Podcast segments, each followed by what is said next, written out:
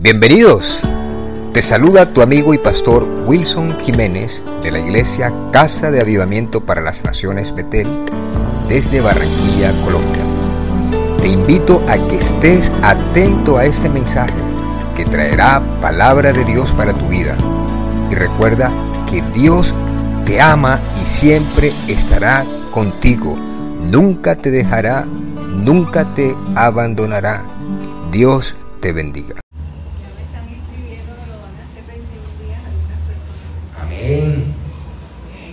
Y la pelea es peleando. Ay, el pastor, ¿por qué está flaco? Bueno, pregúntale al Señor por qué está flaco. Pero en mi vida en la de mi esposa, el ayuno, la oración, la vigilia y la palabra han sido constantes. Y las victorias y los milagros y las liberaciones han sido tan tremendas y tan hermosas que vamos a seguir en esa línea. Vamos a abrir la Biblia en Mateo capítulo 11, versículo 12. Claro que hay tiempo también para comer, también hay tiempo para hacer deporte, también hay tiempo para la familia, también hay tiempo para todo. El Evangelio es integral, la vida cristiana es de victoria. Y la vida cristiana no es aburrida. El que crea que esto es aburrido, gozo constante. Gozo pegajoso. Ya no me sé más. ya. Mateo 11, 12. Ya lo tienen. Cuando lo tengan me dicen amén. Mateo 11, 12. En el nombre del Padre, del Hijo y del Espíritu Santo. Desde los días de Juan el Bautista hasta ahora, el reino de los cielos sufre violencia y los violentos lo arrebatan. Padre, te damos gracias en esta mañana hermosa. Hemos podido experimentar tu presencia maravillosamente. Te pido que tú traigas la bendición que tienes para nosotros en este día a través también de tu palabra. Señor, que yo no sea tropiezo para lo que tú quieres hablar, enseñar, sino que tú tomes total control de mi vida a través de tu espíritu para hablar lo que todos necesitamos escuchar de ti. Atamos, Señor, la muerte, la enfermedad, la destrucción. Señor, atamos todo espíritu contrario a la presencia tuya. Que tu palabra corra y sea glorificada a todo aquel que la escucha en esta mañana. En Cristo Jesús, Señor nuestro. Amén. Este es un pasaje bien tremendo, en donde algunos dicen una cosa, otros dicen otra cosa, en relación, porque la palabra que se usa allí es violencia. Vienen algunos y dicen violencia porque la gente que se bautizaba a partir de Juan Bautista eran valientes porque los doctores de la ley, los fariseos, los saduceos, estaban en contra de lo que estaba diciendo Juan. Y le debatían y le decían, ¿tú quién eres? ¿Tú quién eres? ¿Con qué orden haces tú esto de estar bautizando a la gente? Y bautizándola cuando ya tienen barba, cuando ya tienen pelo debajo de los hombros, cuando ya tienen conciencia de pecado, porque tú lo estás haciendo así. Ese es el bautismo bíblico. El bautismo bíblico no es por aspersión, el bautismo bíblico es por inmersión. De hecho, el bautismo significa sumergir. Quede allá el viejo Wilson y se levanta el nuevo Wilson. Como me dijo alguien que estuvo, estuve ministrándolo en el bautismo, me dijo, Wilson, asegúrate que ese tipo no se levante más de ahí, que no lo quiero más. Tremendo. Entonces, violento porque esta gente toca en la palabra, no entendía lo que hacía Juan Bautista. Y violento porque solo hablar Juan, que él era la voz que clama en el desierto él era ese instrumento que Dios había escogido para preparar el camino al Señor. Y entonces el infierno, que todo esto es un orden espiritual. Tú estás hablando la palabra en la esfera espiritual contraria a la de Dios, tiene un efecto poderoso. Y Juan denunciaba el pecado hasta del faraón. Y Juan le decía, la mujer con que tú estás no es tu mujer.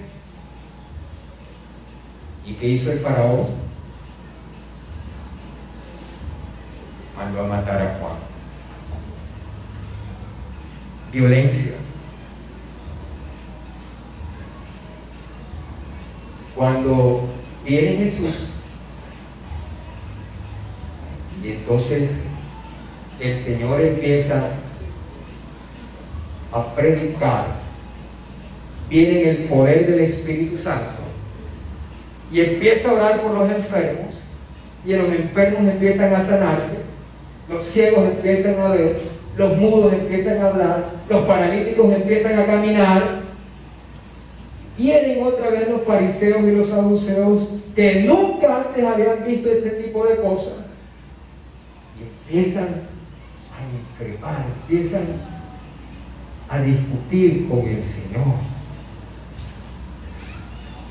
Y eso desde un punto de vista teológico, unos tienen razón. Este tipo de violencia era una violencia entre lo que se creía y lo nuevo que estaba trayendo Juan y lo nuevo que estaba trayendo Jesús. Pero entonces el Señor empieza a decirles en el versículo 10. Jesús hablando de Juan, porque este es de quien está escrito, he aquí yo envío mi mensajero delante de, mí, delante de tu faz, el cual preparará tu camino delante de ti. Dios lo había hablado en Malaquías, Dios lo había hablado en Isaías, Isaías 43, Malaquías 3.1. Léeme Malaquías 3.1. Por favor. O el rapidito así que lo tengo más rápido que Daniel. Malaquías 3.1. Y aquí yo envío mi mensajero preparará el camino delante de mí, y vendrá súbitamente a su templo el Señor a quien vosotros buscáis. He aquí yo envío mi mensajero, el cual preparará el camino delante de mí. Delante de mí. ¿Quién estaba hablando ahí?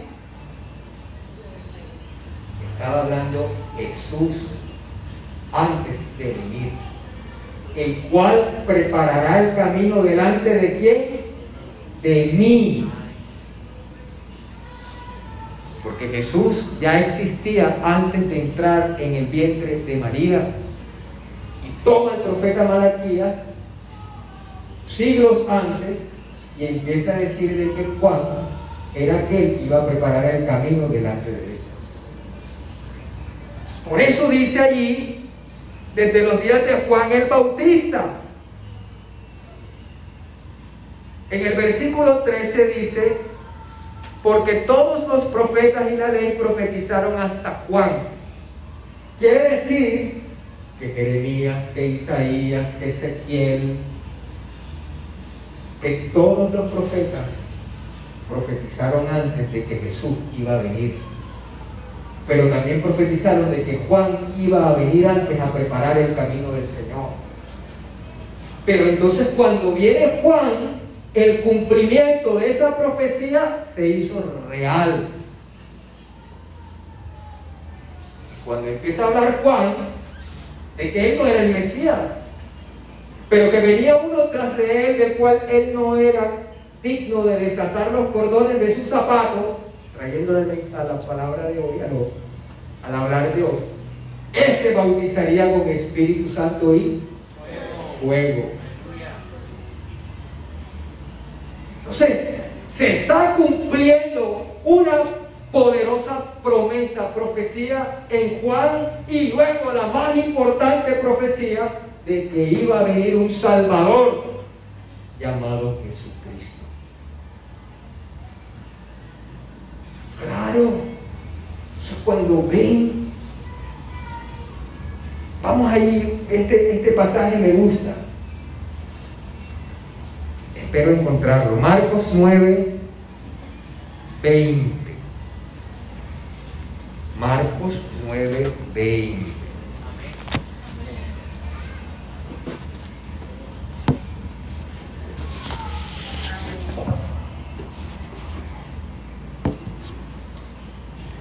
¿Qué dice Marcos 9:20?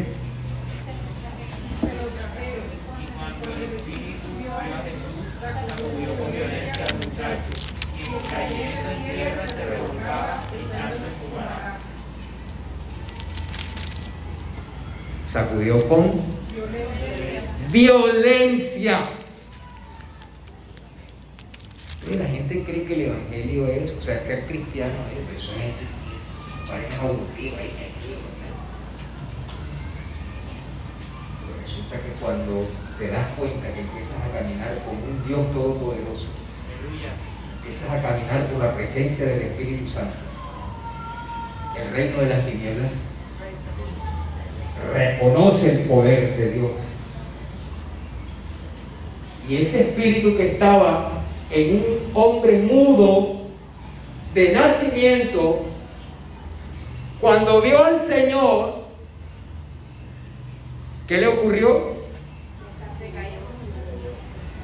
Y se lo trajeron y cuando el Espíritu vio a Jesús, sacudió con violencia al muchacho, quien cayendo en tierra se revolcaba echando espumarajo. Si estaba de nacimiento en ese cuerpo, ¿por qué no había salido antes? Si tenían a los fariseos y a los saduceos que se conocían toda la palabra porque no tenían autoridad, porque no tenían poder de Dios, porque no creían en Cristo como el Mesías, como el Salvador del mundo. Pero ¿por qué sale sacudiéndolo con violencia? Porque sencillamente no se quería ir. No sabemos cuántos años tenía este hombre que era mudo, pero si estaba desde el nacimiento mudo, ¿Cuántos años puede tener una persona un demonio, un espíritu? Y de pronto tiene actitudes, y de pronto tiene reacciones, y de pronto tiene tendencias que no logra entender.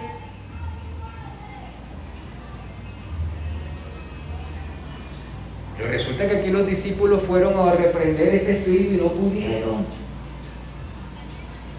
Entonces el Señor dice, venga, tráiganmelo acá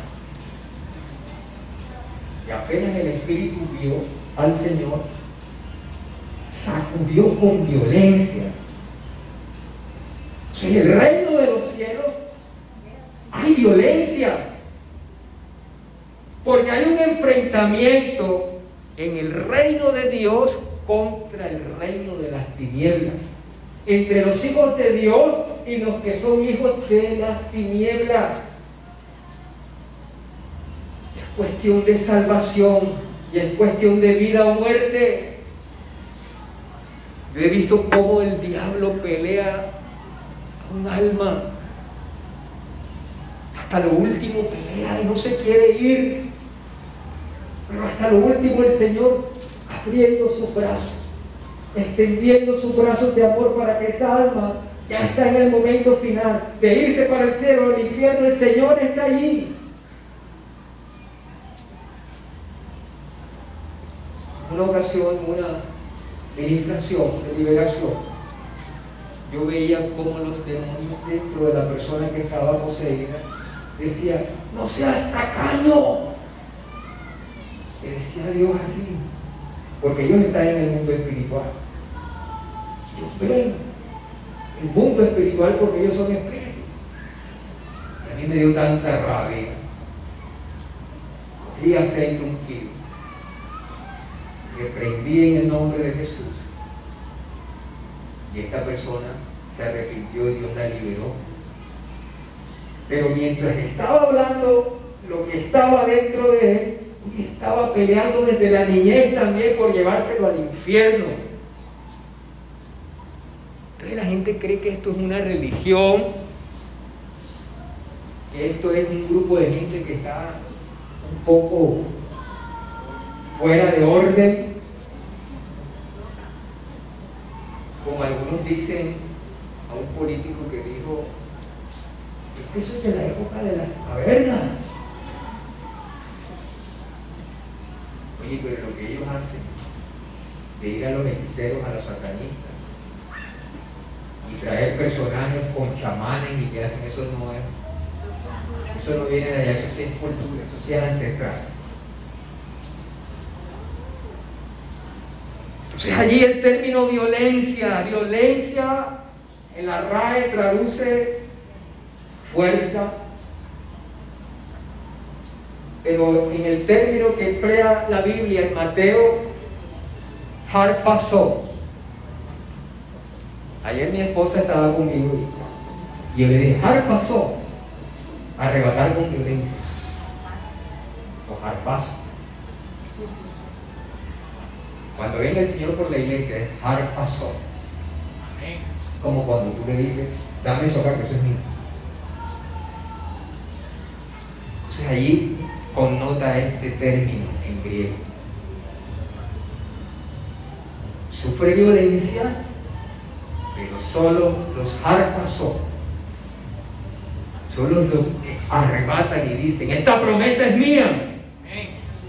Este milagro es mío.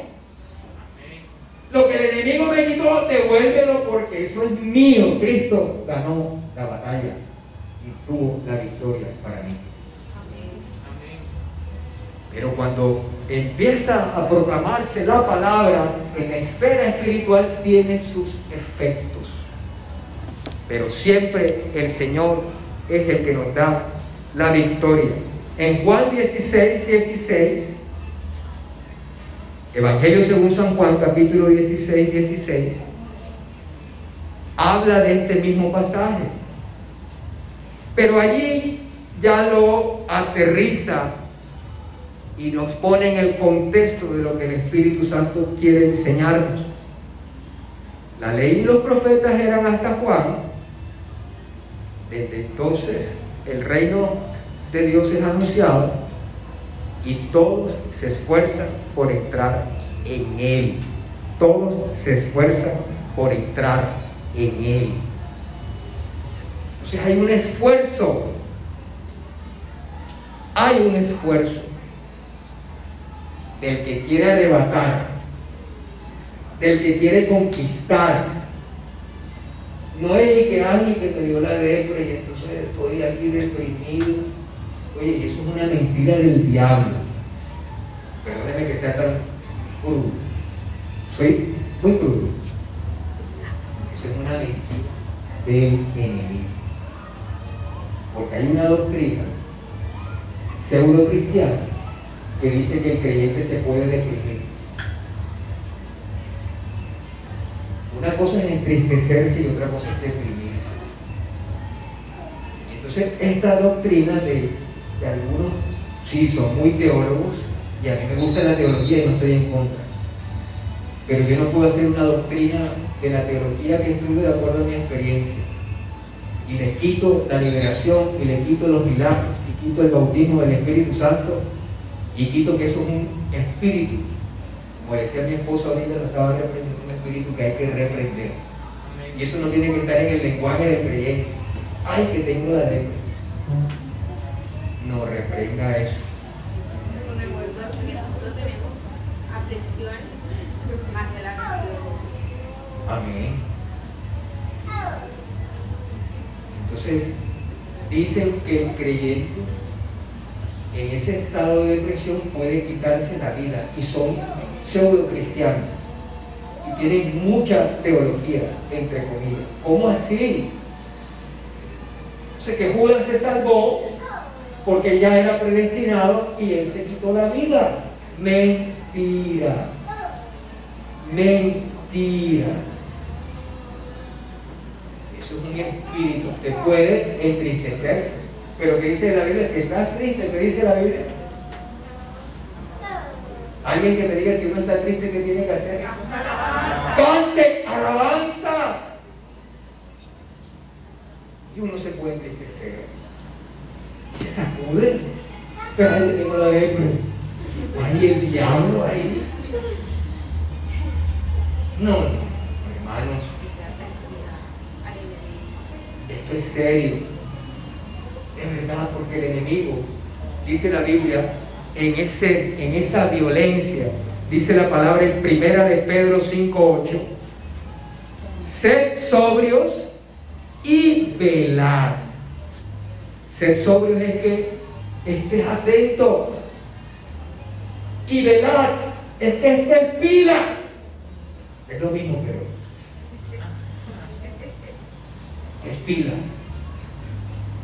Porque vuestro adversario, Pedro no lo está hablando a los que ya el diablo los tiene allá. A los que el diablo tiene allá los tiene tranquilos en delitos y pecados. Pero Pedro le está hablando a los creyentes. Dios nos está hablando por su palabra a nosotros los creyentes. Y nos está diciendo, sed sobrio y vela, porque vuestro adversario, como león rugiente, anda alrededor buscando a quien devorar. Entonces, si vienes tú y dices, ay, es que yo no sirvo para nada, yo soy como una cucaracha que tiene capa y me quiero meter debajo de la estufa o debajo de la cama para que nadie me vea. Yo no me voy a bañar hoy porque no te... Yo no me voy a bañar hoy. No quiero que nadie me vea. El diablo que... La Biblia dice, te enlazas con los dichos de tu boca. Y nosotros no nos podemos enlazar con los dichos de nuestra boca. Nosotros no podemos ser nuestros propios enemigos. Y el espíritu de muerte, como cuando los boleros o los cuervos que se oigan mejor, los que nos están escuchando internacionalmente, en Estados Unidos, sí, nos están escuchando de Estados Unidos. Los cuervos, está el, el animal muerto ahí, pero antes de que esté muerto el animal, el animal empieza así como que ya está sin fuerza y empiezan los boleros, a, perdón, los cuervos a dar vueltas. Como ese animal, cuando tú estás declarando ahí que tengo la lepre, es que a mí nadie me quiere, es que este dolor es que es un cáncer, ay, es que esta palpitación es que me va a dar un infarto al miocardio fulminante. Yo he visto el, espíritu muerto. Yo sé que aquí hay personas que lo han visto. Y ese viene como cuando el cuerpo, con el perro que está flaquito así ya y no puede ni con las patas, cuando nosotros declaramos derrota, cuando nosotros declaramos fracaso, porque Él no viene a consentir, aquí dice viene a devorar, y eso es violencia. Y no te va a sobar y te va a decir, ay, mijito, sí, tranquilo que sigue con esa depre. No, no. Te viene con todas a matar. La Biblia dice que el enemigo vino a hurtar, a matar y a destruir, pero Jesucristo vino a darnos vida y vida en abundancia.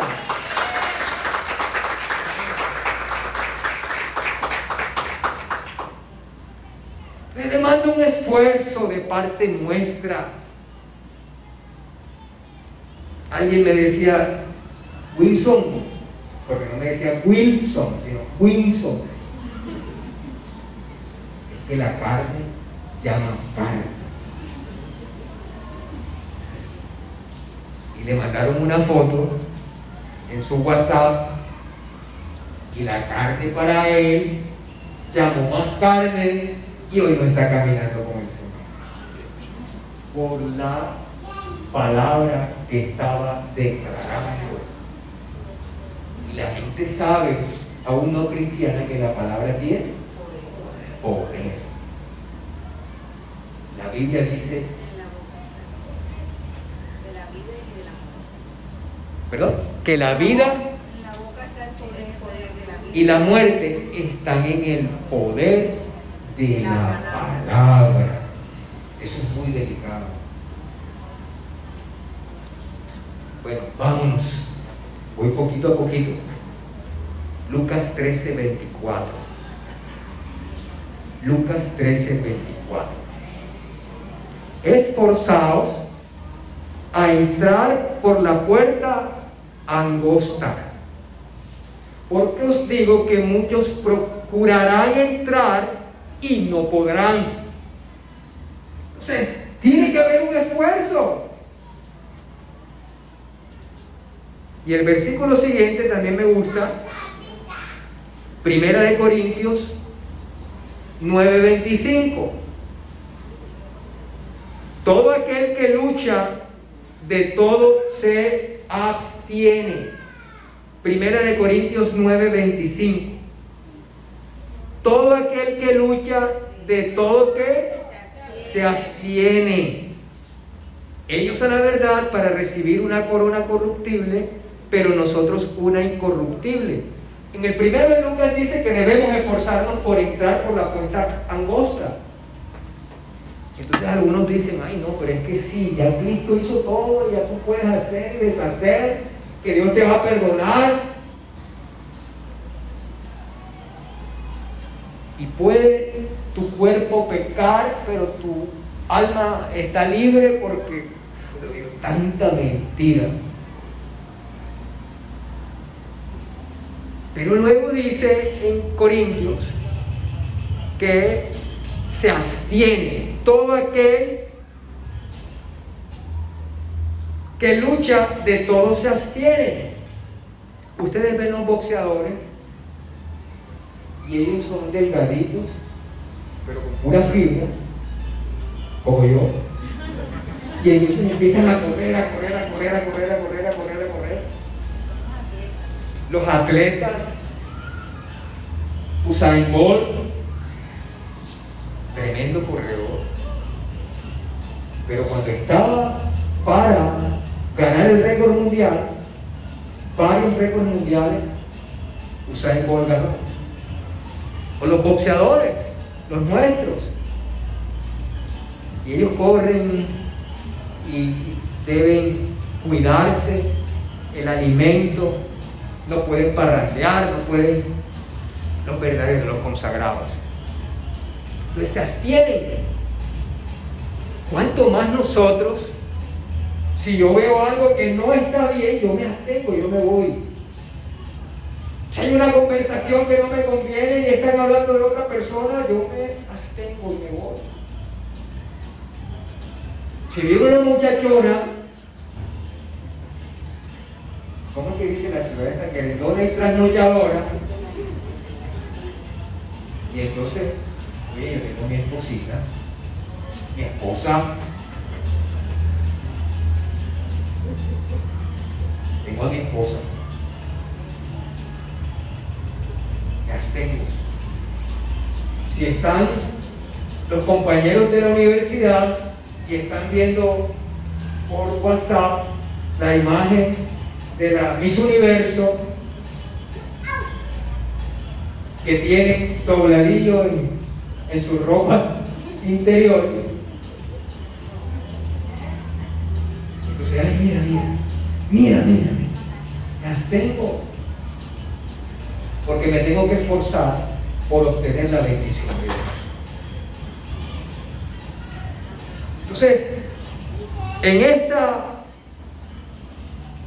violencia, hay una violencia en términos de el creyente, de una actitud de no derrota, de constante persistencia, de fe para lograr las promesas de Dios.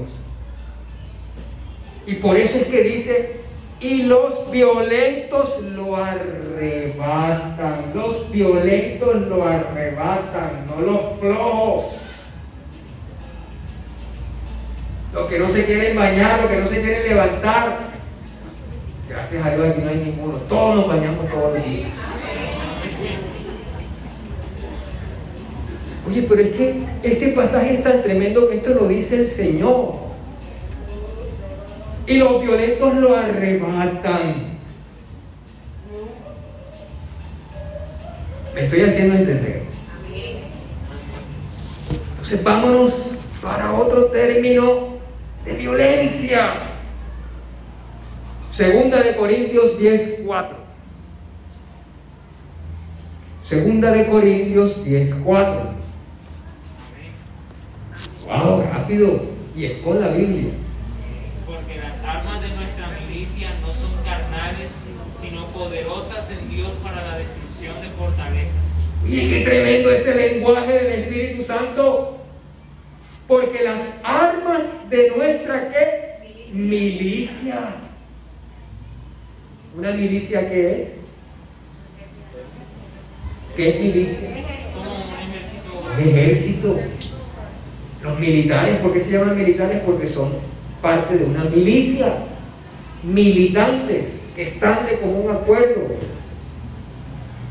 Pero un ejército no es para sacar, viene una bomba termonuclear con átomos de dio, no sé cómo es que eso está haciendo ahora noticia en Ucrania, eso hay que orar, armas químicas. Entonces, yo voy a sacar una banderita, una, una, una flechita para contrarrestar una bomba nuclear. No, el Señor dice que las armas de nuestra milicia no son carnales, sino poderosas en Dios para la destrucción de fortalezas. Ahí hay violencia. Es que entonces viene el esposo y te dice una cosa y tú vas a coger con violencia y le metes el sartén por la cabeza porque nuestras armas no son carnales. Efesios capítulo 6 dice, porque no tenemos lucha contra sangre y carne. Entonces el enemigo no es el jefe, el enemigo no es el que se está metiendo contigo, sino el que está actuando a través de él. Pero entonces, ¿cuáles son esas armas espirituales. Y mira lo que dice para la destrucción de fortalezas. Hay fortalezas que tienen que identificar, que tengo que identificar. Y si ellas están en mi mente, si ellas están en mi persona, oye, yo las saco, se van con las armas espirituales.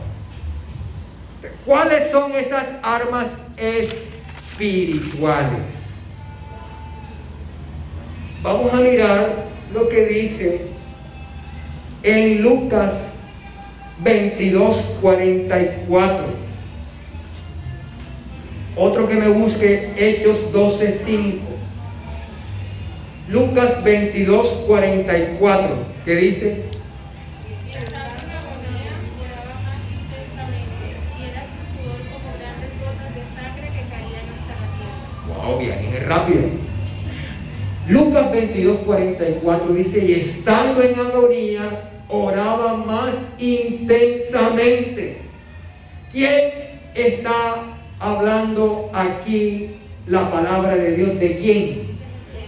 Del Señor Jesucristo. Un arma poderosa es la oración. Y mira que él ahí nos está enseñando que estaba en agonía, que estaba en una situación terrible, pero estando en agonía, cada oraba más intensamente. Orar intensamente. Orar intensamente es cuando tú tienes una situación terrible que estás enfrentando por un familiar que está enfermo, por un esposo, por una esposa, por una situación de, de, todo orden que, te está oprimiendo, que te está afligiendo, que te está entristeciendo. Pero el Señor nos enseña que Él no se tiraba ya, yo soy el Hijo de Dios. Yo soy el Hijo de Dios. Por favor, ubica. No, el Señor ama intensamente. ¿Y quiénes somos nosotros para no orar si el Señor oraba intensamente? En situaciones de agonía, oraba intensamente. Dice la Biblia que era tan intenso ese clamor y esa oración que hacía que su sudor era como gotas de sangre.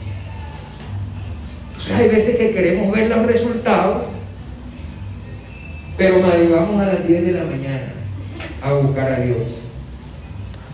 Y dice la Biblia que el Señor oraba intensamente. Hechos 12:5. Así que Pedro estaba custodiado en la cárcel,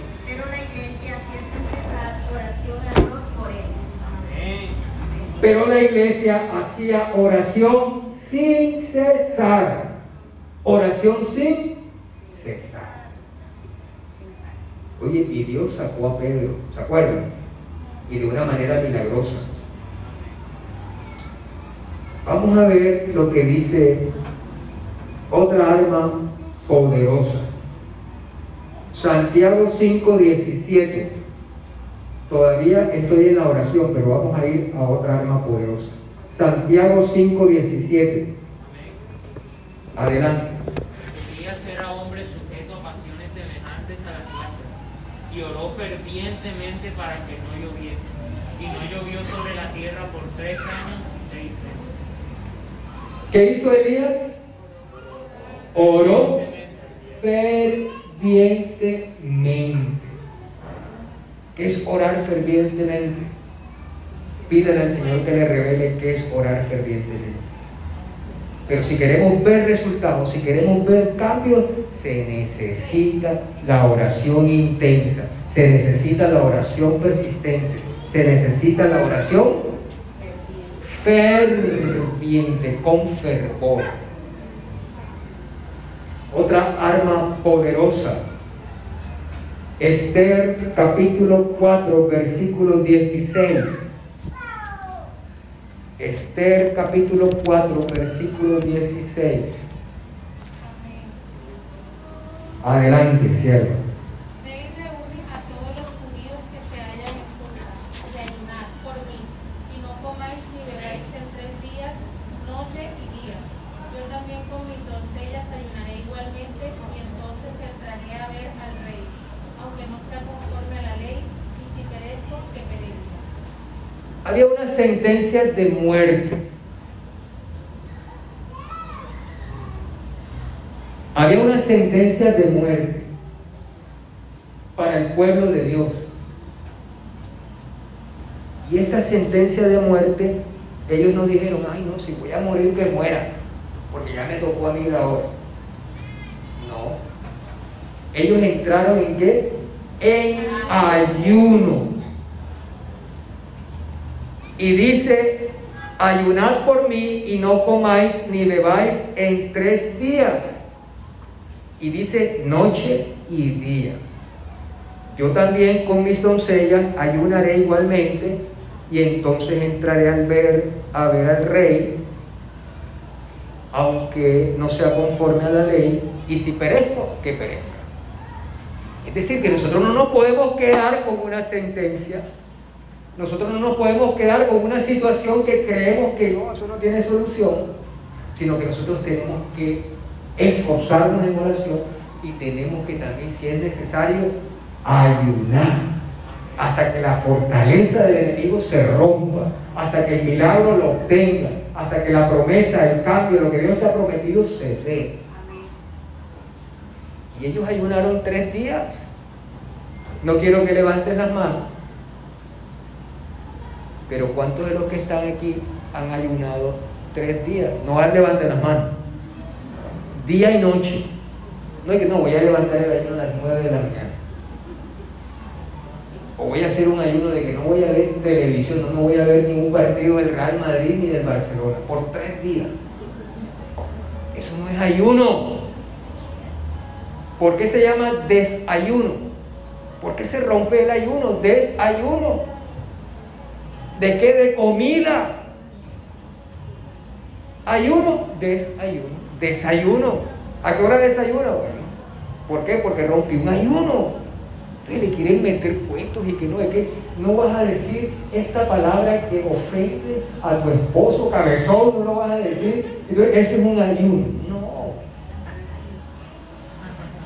No, no, no. Ayuno y esas.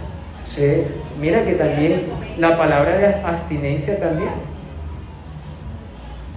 Y dice día y noche, es decir, que ellos empezaron en un día no comieron al siguiente día, no comieron al siguiente día, no comieron al siguiente día, y cuando se cumplía la hora que ellos habían empezado el ayuno, entonces comieron.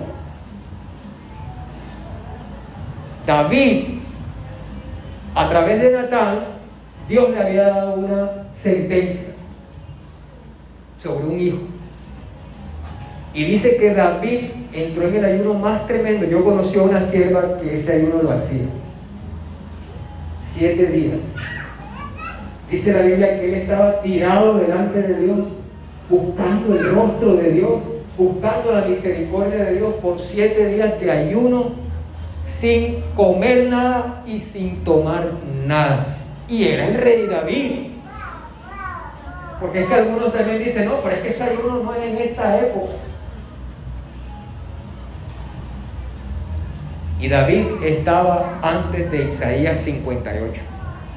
No sé si me hago entender.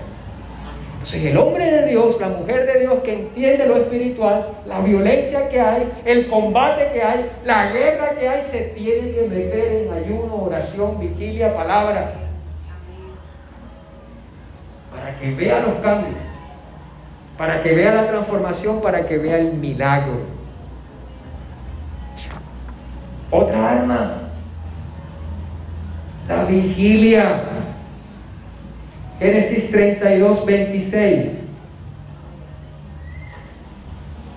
Génesis 32, 26.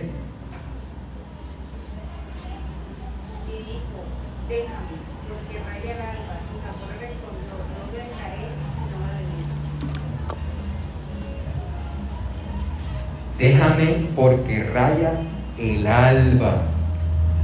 Y Jacob le respondió, no te dejaré si no me bendice. No te dejaré si no me bendice. No te dejaré Dios hasta que me bendigas.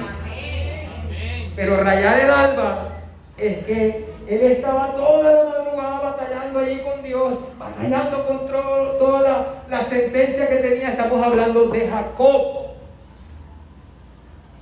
y tenía la promesa, no tenía la promesa de que Dios iba a hacer de él una nación grande y poderosa. Que tienes la promesa, tienes que pelear. Si la Biblia dice en Isaías 53, ciertamente llevó en nuestras enfermedades y sufrió nuestros dolores. En el Salmo 103, Él es quien perdona todas tus iniquidades, el que sana todas tus dolencias, el que corona de favores tu vida, el que sacia de bien tu boca de modo que te rejuvenezcas, tengo dos opciones.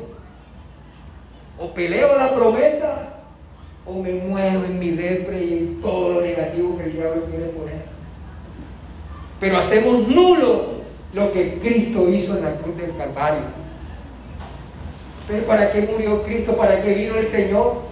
¿Para qué se dejó pasar las manos y los pies con clavos? ¿Para qué se puso la, le pusieron la corona de espinas y de él brotó la sangre? ¿Para qué? ¿Para que estemos en derrota? No. Porque ahí Él en la cruz del Calvario derrotó al reino opositor, al reino que se le intentaba levantar con violencia. En Apocalipsis dice que Él toma en un jarpazo, le quita las llaves de la muerte y del Hades a Satanás. En Colosenses 2, versículo 14, Dice, anulando el acta de los decretos que había contra nosotros, que nos era contraria, quitándola de en medio y clavándola en la cruz. Y despojando a los principados y a las potestades, les exhibió públicamente, triunfando sobre ellos en la cruz. ¿Para qué Cristo triunfó en la cruz del Calvario? Para que quedara el hecho histórico allí y en la Semana Santa allí, qué tristeza que Cristo murió. No. Él ganó una victoria allí por ti, por mí. Él ya venció al enemigo. Y Él te da toda autoridad de hollar serpientes y escorpiones y sobre toda fuerza del enemigo y nada te vaya a dañar. Nada. Esa sangre preciosa de Jesús tiene valor tenemos que valorarla, creyéndola, pero también obteniendo esa victoria que Él ya pagó por nosotros. Dice Primera de Corintios 5, 17. Mas gracias sean dadas a Dios que nos da la victoria. Primera de Corintios 5, 17 mas gracias sean dadas a Dios que nos da la victoria por medio de nuestro Señor Jesucristo. Romanos 8:37. Antes en todas estas cosas somos más que vencedores por medio de aquel que nos amó. Somos más que vencedores. Somos más que vencedores, somos herederos de victoria. Porque Cristo ya pagó por nosotros en la cruz. Entonces, el ayuno, la oración, la vigilia, la espada del Espíritu, que es la palabra de Dios, es importante para que arrebatemos lo que Cristo ya ganó por nosotros. Si estás enfermo, si estás en destrucción, si estás en agonía, si estás en depresión, si estás en escasez, si estás en muerte, puedes clamar a la sangre de Cristo, puedes clamar a las promesas de Dios. Si hay un miembro en tu casa, clamar por la sangre de Cristo, clamar por la llaga de Cristo, reprender las fuerzas del mal,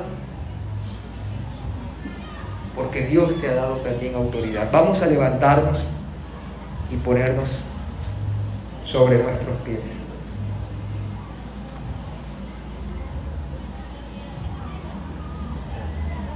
Jesucristo es. Este mensaje ha tocado tu corazón. Es necesario que hagas esta oración conmigo. Repite con tu voz audible. Señor Jesús, en este día te doy gracias por escuchar tu palabra. Te quiero decir, Señor, que te necesito y quiero que siempre estés conmigo. Te pido que me perdones todos mis pecados desde el día que nací hasta este día.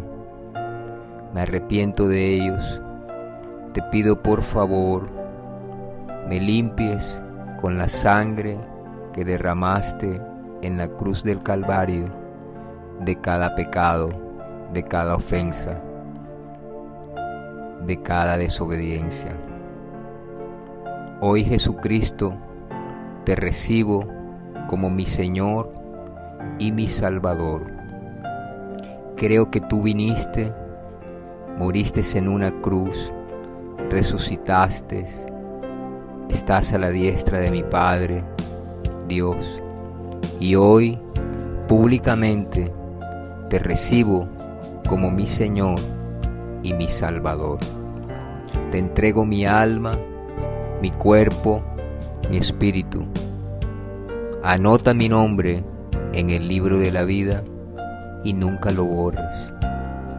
Cuando tú vengas, quiero irme contigo, o si parto de este mundo, quiero llegar a tu santa presencia. Gracias Dios, en el nombre de Jesús. Amén y amén.